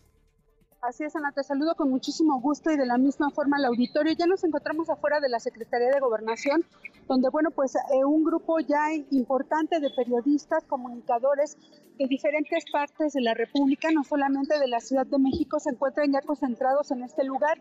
Inicialmente, déjame decirte que, bueno, pues esperaba una presencia mínima de representantes de los medios, porque aquí ya ha empezado a llover, sin embargo, bueno, pues hasta el momento el número va creciendo. Hay también eh, pues fotografías de los reporteros que han perdido la vida en los últimos meses, en los últimos años en México a raíz de la labor periodística y también bueno pues espera que dentro de algún momento den un posicionamiento los representantes de los medios sobre este tema que bueno pues preocupa porque no se toman medidas eh, que sean contundentes con relación a este tema Ana. Bueno, por supuesto estamos muy pendientes Nora de cómo vayan las cosas. Gracias. Claro que sí, seguimos pendientes. Muy buenas tardes. Gracias. Eh, fíjense, en esta tarde salió una em, un audio del hermano del presidente Andrés Manuel López Obrador, de Pío López Obrador, que ha estado expresando abiertamente su apoyo a Marcelo Ebrard. Em, y eh, Pío López Obrador, el, el, famosísimo Pío de los sobres amarillos, ¿no? Donde recibía donde recibía eh, el efectivo. Eh, Pío López Obrador pide piso parejo en el proceso interno de Morena para elegir al candidato o candidata a la presidencia. Acusó que se han derruchado en eventos y en propaganda. Dijo además que no se aprobaron los debates entre las corcholatas para que dieran a conocer sus propuestas y esto es un grave error, dice Pío López Obrador, porque se abrió la puerta a la forma de hacer política del PRI de los ochentas, quien también se quejó y se quejó ya formalmente eh, sobre el tema de los espectaculares, las bardas y en fin todo el despliegue propagandístico es eh, otra de las corcholatas, Ricardo Monreal, que le envió una carta formal al partido para que baje los spots, em, perdón, no los spots, baje los espectaculares y pinte las bardas nuevamente. Eh, quite las pintas de las bardas de, todo, de todo el país. Vamos a escuchar a, a Pío López Obrador y quien garantiza llevar a buen puerto a nuestro país por este camino es, sin lugar a dudas, el compañero Marcelo Ebrard. Como todos sabemos, la forma más adecuada para que la gente conozca a cabalidad los programas y el proyecto de los aspirantes son los debates. No obstante, desafortunadamente no los aceptaron, lo impidieron a toda costa con el pretexto de evitar una supuesta confrontación entre los aspirantes que terminara por afectar el proceso. Al no haber debates que son imprescindibles en este proceso como en cualquier país democrático, se cometió un gran error porque se le abrió la puerta a la forma de hacer política del PRI de los ochentas. Es lo que dice Pío López Obrador. ¿Y qué tenemos hoy en el mundo, Álvaro Morales? Hola Ana Francisca, muy buenas tardes a ti y a todos nuestros radioescuchas. Y pues hoy nos vamos a Estados Unidos, donde Larry Nazar, el antiguo médico deportivo de la Universidad de Michigan y del equipo olímpico de gimnasia de Estados Unidos, que es esta persona acusada de haber abusado de más de 500 mujeres durante este periodo como médico deportivo. Perdón, niñas. niñas, sí. Perdón que te diga. Sí, sí, sí. todas menores de edad, estudiantes, eh, jóvenes gimnastas pues Larry Nazar fue apuñalado repetidamente en la prisión de Coleman en Florida, donde estaba cumpliendo una sentencia de 175 años como máximo por estos crímenes. Según los primeros reportes, Nazar recibió 10 heridas, dos de ellas en el cuello, eh, dos de ellas en la, en la espalda y el resto de ellas en el pecho. Entre las víctimas de Nazar estaban, por supuesto, muchísimas gimnastas, muchísimas niñas, como tú decías, incluyendo eh, varias medallistas de oro olímpico, varias campeonas del mundo y, por supuesto, Simone Biles que es la máxima ganadora en la historia de la, gimnasia artística y es para muchos. abusada por ese señor. Sí, una de las más de 500 víctimas, la mejor eh, gimnasta de la historia para mucha gente. Eh, Nazar abusó de cientos de estas jóvenes atletas durante más de tres décadas, con los reportes más tempranos de estas conductas inapropiadas yendo hasta 1990, principios de los 90. Y hay que señalar que Nazar contó con la complicidad no solo de la Universidad de Michigan, no solo de la Federación Deportiva de Estados Unidos y la Federación de Gimnasia, sino también incluso del FBI, ya que eh, entre ellas las estas medallistas de oro en los Olímpicos, Simone Biles y su equipo señalaron que eh, los investigadores federales entorpecieron el proceso de tal manera que Nazar pudo abusar de más de 50 mujeres incluso después de que las investigaciones en su contra ya, ya habían empezado. Eh, hasta el momento las autoridades no han dicho si este ataque contra Nazar fue eh, relacionado con alguno de sus crímenes. Hasta el momento solo han dicho que fue una, una riña entre personas dentro de la prisión. Tampoco ha dicho si qué personas están detenidas. Eh, solo han dicho hasta el momento que el médico está grave pero estable. Eh, y pues esa es la información hasta el momento, Ana Francisca. Bueno, pues ahí está. Muchísimas gracias, Álvaro. Y para quien no conozca esta historia, de veras vale la pena que vean un documental. Está en Netflix. Se llama Gimnasta A, el médico depredador. Es la historia, es la reconstrucción de, pues, la historia de abusos de este individuo durante muchísimos años, ya les decía Álvaro, de estas niñas y estas adolescentes gimnastas que lo único que querían, pues, era eso, llegar al equipo nacional y ganar medallas por su, por su país. Y, y aún así, y aún en estos eh, entornos tan competitivos estaban siendo abusadas eh, sistemáticamente por este individuo, Larry Nazar, hoy apuñalado eh, y pues al, borde de la muerte, en, estable, pero al borde de la muerte. Las 7 con 19. Ana Francisca Vega, NMBS Noticias.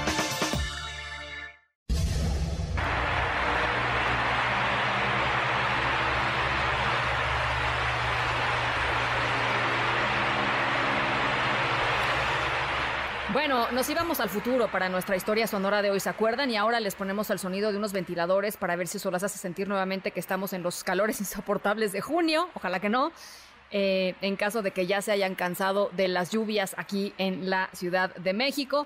Hay otros lugares en donde siguen muy, muy calurosos, allá en Reynosa, por ejemplo, donde también nos están escuchando. Caray. Em, bueno, ya se los adelantábamos, nuestra historia de hoy es sobre el futuro, sobre las nuevas tecnologías, sobre nuevas invenciones que van a llegar eh, una vez eh, que, pues, terminen de concretarse. Y usualmente cuando pensamos en tecnología del futuro y dejamos volar, pues esto, nuestra, nuestra imaginación, nos inventamos complejísimos aparatos o em, máquinas que dependen de tecnologías que todavía no existen. Bueno, pues hoy les vamos a platicar sobre una tecnología súper moderna que depende casi en su totalidad de algo que los seres humanos hemos tenido durante décadas, que son ventiladores. Los ventiladores de los que les vamos a platicar hoy podrían llevar a los humanos a nuevas alturas, a nuevas distancias, eh, literal y figurativamente hablando. ¿Por qué? Al ratito les voy contando. Está de veras increíble. Las 7 con 20. Vamos a la pausa, regresamos con mucho más. Estamos aquí en MBS Noticias. Yo soy Ana Francisca Vega. No se vayan, volvemos.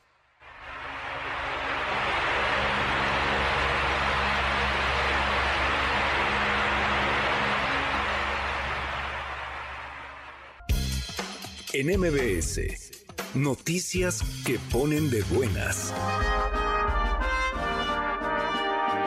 El ex convento de Santo Domingo Yanhuitlán en Oaxaca presenta la exhibición plástica Encuentro Guerrero y Oaxaca, la cual reúne las obras de 23 artistas del colectivo Yexuba y de 36 creadores formados en la Universidad Autónoma de Guerrero. La muestra reúne 59 obras plásticas de distintas corrientes como arte abstracto, surrealista, realista e incluso cubista, en las que se podrán distinguir los estilos de artistas de ambos estados.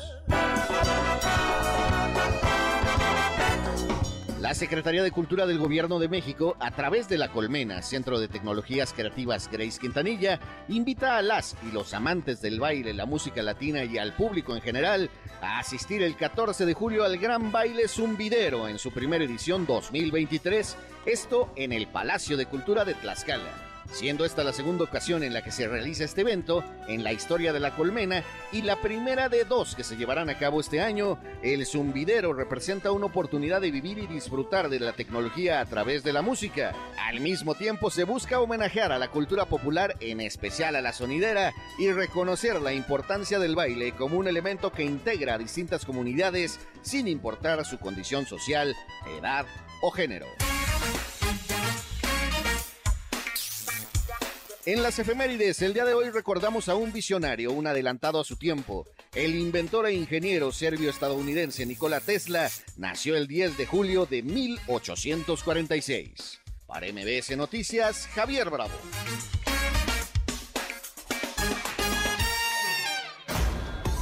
En un momento regresamos. Continúas escuchando a Ana Francisca Vega por MBS Noticias. Continúas escuchando a Ana Francisca Vega por MBS Noticias.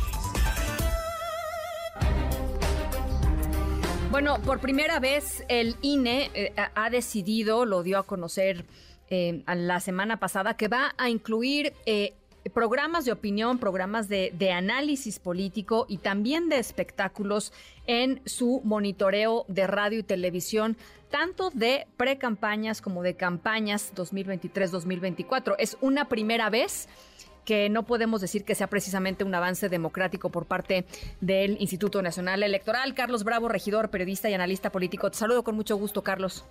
¿Cómo estás, Ana Francisca? Buenas tardes a ti y a tu auditorio. Pues me parece que preocupa algo, algo, algo así. O sea, ¿cuál sería la razón de monitorear eh, pues, programas de opinión, Carlos? Bueno, mira, esa, yo creo que son dos cosas, pero la primera es esa que dices, no se acaba de entender bien a qué responde, eh, qué propósito persigue esta nueva disposición, eh, digamos, en materia de, en teoría, equidad electoral. Si de pronto le dedicamos cinco programas a hablar de tres de los precandidatos. Y no hablamos de otros dos que no tienen absolutamente ninguna posibilidad, relevancia, son interesantes, estamos siendo inequitativos. O si decimos que la carrera política de Claudia Sheinbaum siempre ha estado muy vinculada a la de López Obrador, estamos incurriendo en algún tipo de violencia política de género. eh, o sea, realmente es como muy errático y es muy poco claro de qué se trata exactamente este monitoreo. Eh, antes de, de, la entrevista estaba leyendo, tratando de entender cuál era la racionalidad y la verdad es que entre, entre más leo, más dudas me genera porque realmente tengo la impresión de que querer cuidar la equidad de la contienda monitoreando programas de análisis y opinión es como buscar las llaves debajo de una lámpara, aunque no se te hayan perdido ahí. Porque pues, ahí es fácil buscarlas, ¿no? Total, ahí es donde alumbra la luz. Pero la equidad de la contienda, digamos, se, se, define mucho más en las condiciones de la competencia, en el apego a la legalidad, en la fiscalización de los recursos, en fin, en donde está realmente la, la miga de, de la competencia electoral y donde realmente sí podría uno decir, que la equidad se está viendo afectada, la equidad de la competencia. Sí. Pero someter espacios que cuya naturaleza, cuya función, pues es otra y sobre todo donde está, donde se ejerce el derecho a la libertad de expresión. Exacto. Pues parece la verdad un contrasentido. Entonces de entrada te diría que preocupa porque no se entiende. Eh, pero segundo, más allá de que no se entienda, pues uno también se pregunta ¿Por qué el INE está tan preocupado por hacer esto y tampoco preocupado por lo que está pasando en el día a día uh -huh. de los partidos políticos? ¿no? Uh -huh. Todos los días leemos los eufemismos con los cuales están tratando de hacernos creer que estos no son campañas, que ellos no son candidatos, que no están buscando ser los favorecidos para la, la presidencia de sus respectivas coaliciones o alianzas, ¿no? Claramente están simulando para no violar la ley. Y el INE parece ya haberse acomodado a eso, y entonces pues ahora sí que, tiene que tienen que desquitar la quincena y buscan, pues, ¿qué otra cosa podríamos hacer para no quedar en el absoluto ridículo, ¿no? Uh -huh. Para no ser un árbitro como completamente omiso. Ah, no, pues vamos a monitorear los programas de opinión, porque ahí realmente es donde está el peligro eh, de, que la, de que la elección pudiera no ser íntegra o libre o justa, ¿sabes? Real, realmente eh, es muy desconcertante sí, sí, ante no. todas las violaciones a la ley que vemos que ahora el INE se imponga esta tarea. Que, que, además, a ver, cuando, cuando el, el, INE hace sus monitoreos tradicionalmente, que son monitoreos que buscan pues que, que los medios de alguna manera seamos eh, eh, equitativos en términos del tiempo que le damos a, a, cada una de las fuerzas políticas. Quizá hay, hay una lógica, sí, efectivamente, de que las cosas no se vayan, o que, o por lo menos los medios tenemos, digamos, ciertas, ciertos parámetros eh, de, acción y de información hacia el público. Es, parte del trabajo, digamos, que hacemos los medios y creo que tiene una lógica. Pero, a ver, ¿qué, lógica va a tener? Eh, porque además estos reportes son públicos, eh, Carlos. Cuando salgan los reportes, ¿cuál va a ser la finalidad de saber eh, si en tercer grado o en la hora de opinar o en primer plano le dieron qué porcentaje de su tiempo a hablar de quién, o sea, cuál va a ser la utilidad más allá de, pues probablemente el, golpeteo político de quien no se sienta contento con ese monitoreo. Mira, yo, yo lo justo ese era el tercer punto que yo creo que son dos cosas. La primera es pues generar un insumo eh, informativo para el público que va a tener un uso particularmente perverso. ¿no? que va a ser descalificar a todos aquellos que según los criterios del INE además claro no estén siendo equitativos en sus opiniones no, en el eh, tiempo, ¿no? Es que no es un tema de tiempo, es un tema de opinión y ahí es que, pues, ¿con qué criterio vas a juzgar tú eso? O pueden ser las dos, pueden ser las opiniones o el tiempo. Si le dedicas todo un programa pues a uno de los aspirantes, entonces está siendo inequitativo pues digo, perdón, pero hay, hay aspirantes que son perfectamente irrelevantes y a los que no les vamos a dedicar ni un minuto de nuestro tiempo, que es escaso, que además pues no atrae la atención del público, o sea, es perfectamente normal desde un punto de vista editorial, pues priorizar la información. Claro. Y priorizar los temas de debate, ¿no? Todas las semanas lo hacemos. ¿Qué tema, qué temas hay? ¿A cuál entramos, no? Y tomamos una decisión en función de lo que creemos que puede ser más relevante, más interesante para el público, ¿no? Así es. Entonces, esa es la, primera, generar insumos para la descalificación. Y la segunda, creo que también, pues de alguna manera sí es, eh, pues una forma, digamos, de amedrentamiento, ¿no? De que quienes nos dedicamos al análisis y a la opinión, pues vamos a tener que cuidarnos, no vaya a ser que digamos algo o que no digamos algo que para el INE, digamos, amerite pues no sé qué, porque ni siquiera tampoco nos dicen como si va a haber algún tipo de sanción, si, si qué, ¿sabes? Pero claramente, pues sí es una cosa como de, oye, te estamos viendo, ¿eh? O sea, es esa cosa, digamos, muy estudiada en la sociología de cómo cambia el comportamiento de la gente, no necesariamente cuando la están vigilando, sino sabe que la pueden estar vigilando. ¿no? Sí, bueno, eh, yo quiero regresar nada más finalmente al tema de, del, del INE pues básicamente diciendo como no hay nada claro en torno a lo que está sucediendo, no hay nada escrito, digamos, en términos normativos con respecto a lo que está sucediendo ya de todo, de parte de todos los partidos políticos, menos Movimiento Ciudadano, hay que decirlo. Eh, pues ya, ni modo, ¿no? Ya va. Em, eh, ¿Crees que tenga, eh, Carlos, alguna consecuencia? Eh, más allá, o sea, ¿crees que el tribunal se aviente el tiro de tomar decisiones dolorosas en, en este, en este contexto? Eh, quizá no ahorita, pero conforme vaya acercándose eh, los momentos de definición. Mira, lo que pasa es que conforme vaya pasando el tiempo, el costo para el tribunal va a ser cada vez más alto.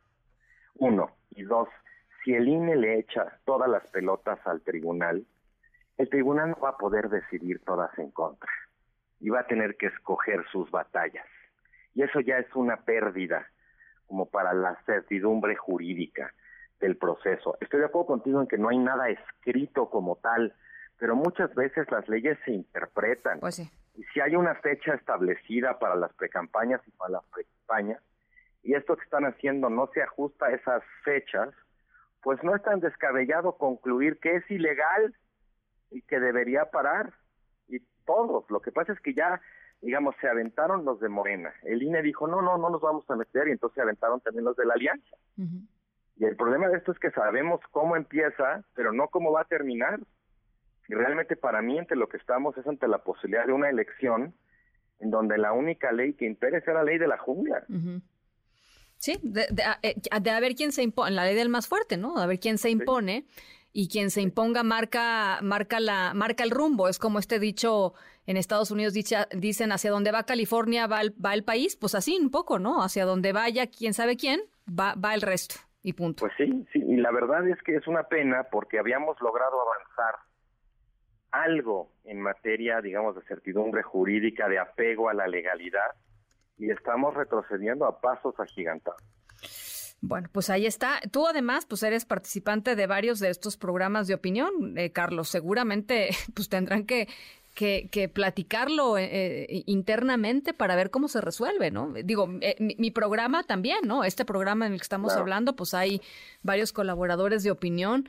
¿En qué sentido se va a monitorear? ¿Con qué criterios vamos a considerar que estamos siendo este, justos o, no en, en términos de nuestras opiniones? Es muy complicado. Sí, mira, a mí me ha tocado la ingrata posición de estar ubicado como en el vértice de dos espacios que han sido particularmente hostigados durante este sexenio. Por un lado la academia y por el otro los medios. Entonces, bueno, pues vamos a tener que redoblar el, el paso ahora a finales de sexenio. Bueno, pues ya lo estaremos conversando conforme se vayan acercando eh, los tiempos. Te mando un abrazo, Carlos, como siempre. Otro abrazo para ti, Ana, gracias. Carlos Bravo, regidor, 7 con 36. Ana Francisca Vega, NMBS Noticias.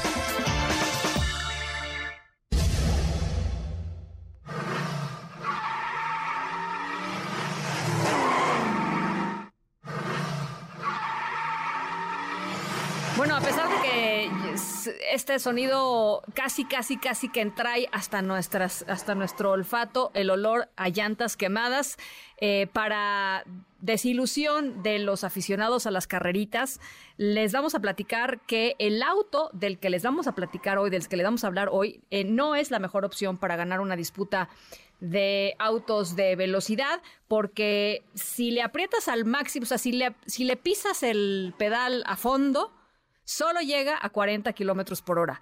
Pero, pero, pero, pero, pero, tiene algo muy especial. No es cualquier vehículo, eh, a pesar de que es de muy baja velocidad.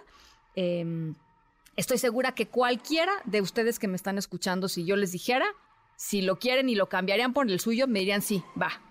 Ahorita les platico de cuál de qué, de qué coche estamos hablando. Las 7 con 37. Vamos a la pausa. Regresamos con Adina Chelminsky. 5543-77125. 5543-77125.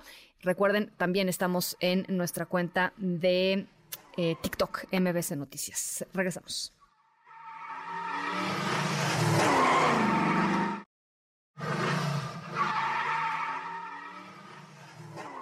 En un momento regresamos.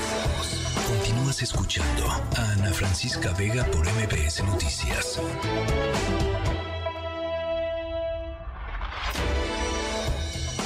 Ya estamos de regreso.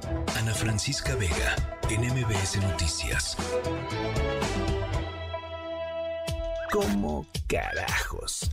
Finanzas personales con Adina Chelminsky. Adina Chelminsky, hoy traes un tema a la mesa muy importante que es cómo evitar caer en fraudes eh, financieros. ¿Cómo estás?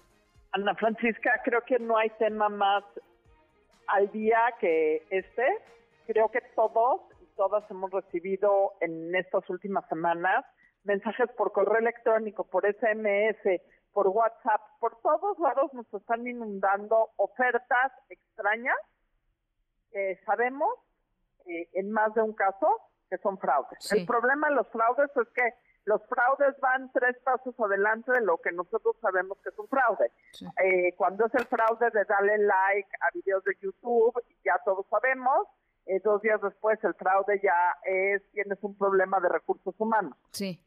O sea, son muy son muy rápidos para cambiar las estrategias y agarrar a la gente este que anda medio despistada evidentemente no son fraudulentos, son fraudes rápidos. Sí.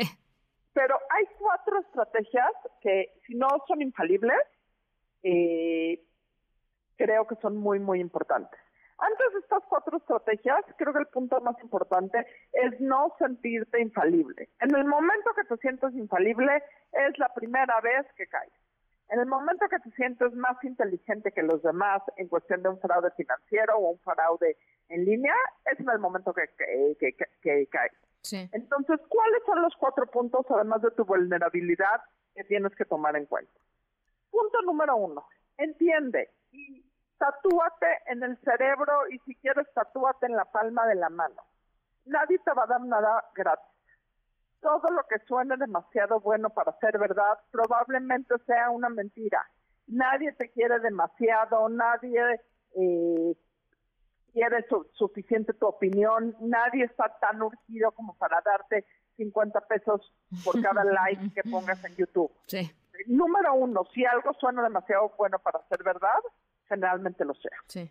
Punto número dos, siempre que recibas un correo electrónico o recibas un mensaje por SMS o por WhatsApp, checa el remitente. Checa el remitente al correo electrónico y checa de qué teléfono te está llegando. Si te escriben de Amazon, por poner un ejemplo, y te metes al remitente y el remitente no acaba con arroba amazon.com, tiene Amazon metido en otro lado y muchos números y otros no es, no contestes. No es, no, es, no contestes. Digo, no es, infalible, no es infalible, pero seguro, o sea, si el correo electrónico no tiene el dominio de la empresa que te está buscando, no es. También puede tener el dominio y ser un fraude. Ahorita vamos a ese punto. Pero por ahí no es. Si recibes un WhatsApp que viene de Suecia, de un teléfono sueco, pues evidentemente no será. Y si es un WhatsApp de un teléfono africano, de una lada africana, tampoco va a ser. Sí, fíjate lo que yo, lo que yo ahí suelo decirle a la gente, porque de repente pues me escriben, este, pues no sé, familiares, generalmente es gente mayor, pero no siempre, eh, diciéndome, oye, me llegó esto, ¿cómo ves, no? Cuando yo lo, que, lo que les digo es, a ver, si, si esto es una oferta formal, te van a buscar por los canales formales, ¿no? O sea, no, no, no, WhatsApp no, no es un canal formal para que una empresa te busque, este, eh, tus correos electrónicos difícilmente, o sea, tienes que ser como muy con los pies en la tierra ah, y no vas a perder la oportunidad. Si es para ti, va a ser para ti, nada más, este, pies, pies de plomo. 100%. Nos, hay dos tipos de fraudes financieros. El fraude financiero que te ofrece un premio o algo demasiado bueno. Sí el fraude financiero que te alerta de que tienes un problema y te entra el, y te entra el, la histeria y lo necesitas resolver. Tienes un tema urgente en tu buro de crédito, tienes que entrar en este momento. Eh, son los dos tipos de alertas que hay porque son dos cosas. La avaricia, por decirlo así, de los premios y el nervio de los problemas, lo que nos hace olvidar los buenos puntos o los puntos inteligentes.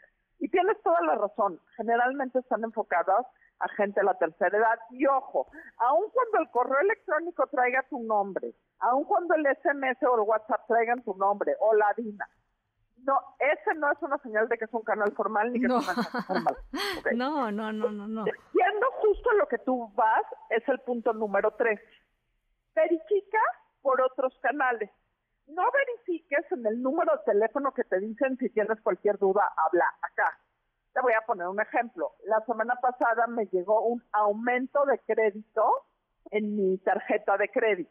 Entonces, en vez de contestar eh, a ese correo o de hablar al teléfono que ahí decía, me metí al app de mi banco a ver si evidentemente en el app de mi banco, de mi tarjeta de crédito, había una una alerta. notificación, sí, alguna notificación. Alguna notificación. Sí había una y sí era cierto, pero lo verifiqué adentro de la aplicación. Lo verifiqué por un canal completamente diferente al que me estaban marcando ellos. Ni por el teléfono que ellos me dieron, ni el WhatsApp que ellos me dieron, ni en el correo que ellos me dieron. Porque una vez me pasó eh, y a mucha gente le ha pasado que me escribieron del buro de crédito, entre comillas, a decirme que tenía un problema con mi buro de crédito, raudo y veloz, apreté el link de comunícate acá, raudo y veloz, puse unas contraseñas y raudo y veloz me di cuenta que era un fraude absolutamente. Si me hubiera metido a mi cuenta de buro de crédito, me hubiera dado cuenta que no, pasa nada. Claro. Y el, y el último punto, y es un punto muy importante, sobre todo para aquellos que nos sentimos muy inteligentes y me incluyo hay mucha gente que cuando llega este tipo de mensajes, se le ocurre la brillante idea de ahora yo los voy a vacilar, ahora yo les voy a sacar la sopa, ahora yo les voy a contestar para ver cuándo, cómo funciona. Tienen un manejo psicológico y un manejo eh, de cómo funciona la gente impresionantemente sofisticado. En el momento que les contestas, aunque tú piensas, entre comillas, que ahora tú eres el que lleva el control y tú les vas a, hacer ver su suerte o vas a tú a desenmascarar la red global de... no, no, no. te recibes un mensaje, ni siquiera les contestas no gracias, ni siquiera les contestas eh, una grosería, no les contestas son ustedes unos rateros. De la misma manera, cuando te hablan por teléfono a tu casa que sabes que es un fraude, no contestas ni una palabra, cuelgas el teléfono. En WhatsApp bloqueas el número directamente desde WhatsApp. En SMS bloqueas el número. En el correo bloqueas el número un tema que es cada vez más común es la gente que se cree muy inteligente y dice, yo sí voy a saber cómo manejarlos. Solo voy a cobrar los primeros 50 pesos y luego ya eh, me voy a salir porque ya me platicaron cómo es y soy muy inteligente. En el momento que contestas la primera palabra, pierdes. Bueno, pues eh, ahí está. Y a ver, para toda la gente que nos está escuchando, que en una de esas y no sabe cómo bloquear su WhatsApp, bloquear, porque también sucede, ¿no? De pronto, este, no todo mundo es tecnológicamente muy avesado. Eh, estoy segura que alguien de su círculo cercano lo puede hacer y lo sabe hacer. Este, nada más hay que pedir ayuda, pero sí es muy importante eh, no dejarlo pasar, ¿no? Y si no, Ana, lo que podemos hacer ahorita, si quieres, con mucho gusto, hago como bloquear un número, les mando los eh, los de estos los eh, las capturas de pantalla y lo podemos subir lo podemos subir a redes te toma exactamente dos minutos y lo puedes bloquear en cualquier minuto bueno, pues ahí está. Muchísimas gracias. Te mando un abrazo, Adina. Un abrazo, Ana. Gracias, muy buenas tardes. Es eh, el tema de Guerrero. Nos vamos eh, a escuchar exactamente lo que el gobierno de Guerrero dijo, informó hace, hace unos minutitos. Vamos a escuchar.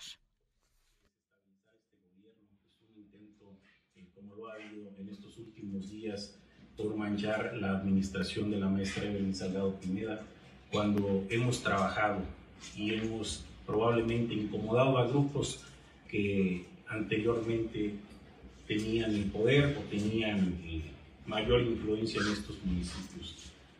Vamos a seguir en esta ruta de diálogo, en esta ruta de pacificación del Estado. Hoy tenemos zonas donde el Estado no tenía ninguna presencia, en la Tierra Caliente, en la Sierra. Hoy hemos liberado también las carreteras federales y vamos a seguir en este esfuerzo por dotar de seguridad a la ciudadanía. Yo quiero hacer un llamado a la ciudadanía de Chilpancingo a que mantenga la calma. Estos eventos violentos que sucedieron el día de hoy no tienen que ser la constante en el Estado. Nosotros estamos trabajando para que esto no suceda.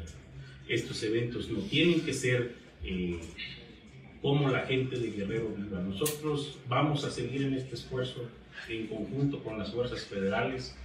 Hoy agradecemos mucho la intervención de la Guardia Nacional, de la Secretaría de Marina, del Ejército también, que nos han estado apoyando, eh, porque esta tarea es una tarea del Estado. Vamos a seguir en este esfuerzo. Nosotros hacemos un llamado a estos manifestantes a que se conduzcan a estas personas privadas de la libertad. También les hacemos un llamado para que acudan a la mesa de trabajo. Yo acudí cuando ellos vinieron al Palacio de Gobierno. Bueno, es parte de lo que esta tarde se está dando a conocer con respecto a lo sucedido en Chilpancingo, estas manifestaciones de muchísimas personas eh, que pusieron en jaque a la ciudad. Es eh, información que se está generando desde el gobierno del estado de Guerrero y por supuesto vamos a darle seguimiento en las próximas, en las próximas horas, las 7 con 51. Ana Francisca Vega, NMBS Noticias.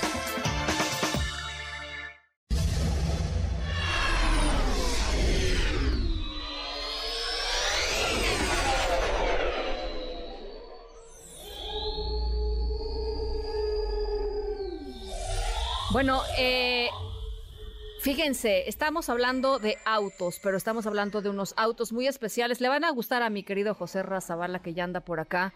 Em, porque tienen que ver con autos voladores. Em, la Administración Federal de Aviación de los Estados Unidos acaba de conceder la primer certificación de vuelo a un coche, a un automóvil.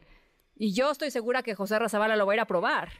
Y me va a invitar. Por supuesto que sí. Bueno, ya tenemos un prototipo de coche volador. Se llama eh, Aleph modelo A es un vehículo completamente eléctrico que además de circular como un coche normal puede despegar verticalmente y desplazarse pues por, por los cielos gracias a una serie de ocho potentes ventiladores. Este vehículo tiene una velocidad máxima, ya les decía, no es muy rápido, 40 kilómetros por hora. Va a costar alrededor de, si traen cambio, vayan echando al cochinito 300 mil dólares. bueno, por eso hay que hacerse amigas de Joserra para que nos dejen probarlo. Pues sí, 300 mil dólares, unos 5 millones de pesos. La compañía asegura que van a estar listos para el 2025. El modelo A tiene un rango de unos 170 kilómetros por aire antes de necesitar recarga. Así es que ahí está. Em, el coche volador es nuestra historia sonora de hoy, las 7 con 53. Y nosotros nos vamos. Gracias por acompañarnos en este arranque de semana. Yo soy Ana Francisca Vega. Los dejo con mi querido José Razabala y todo su equipo en Autos y más. Nos escuchamos mañana, 6 de la tarde en punto.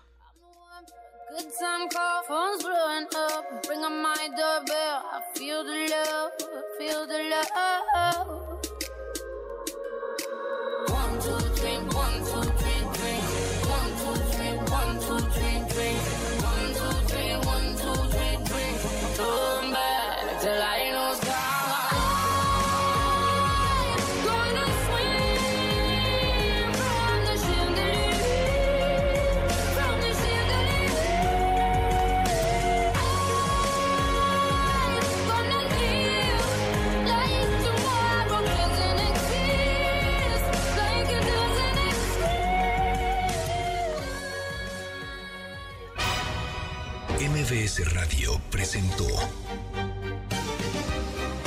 Ana Francisca Vega, información para todos. MBS Noticias.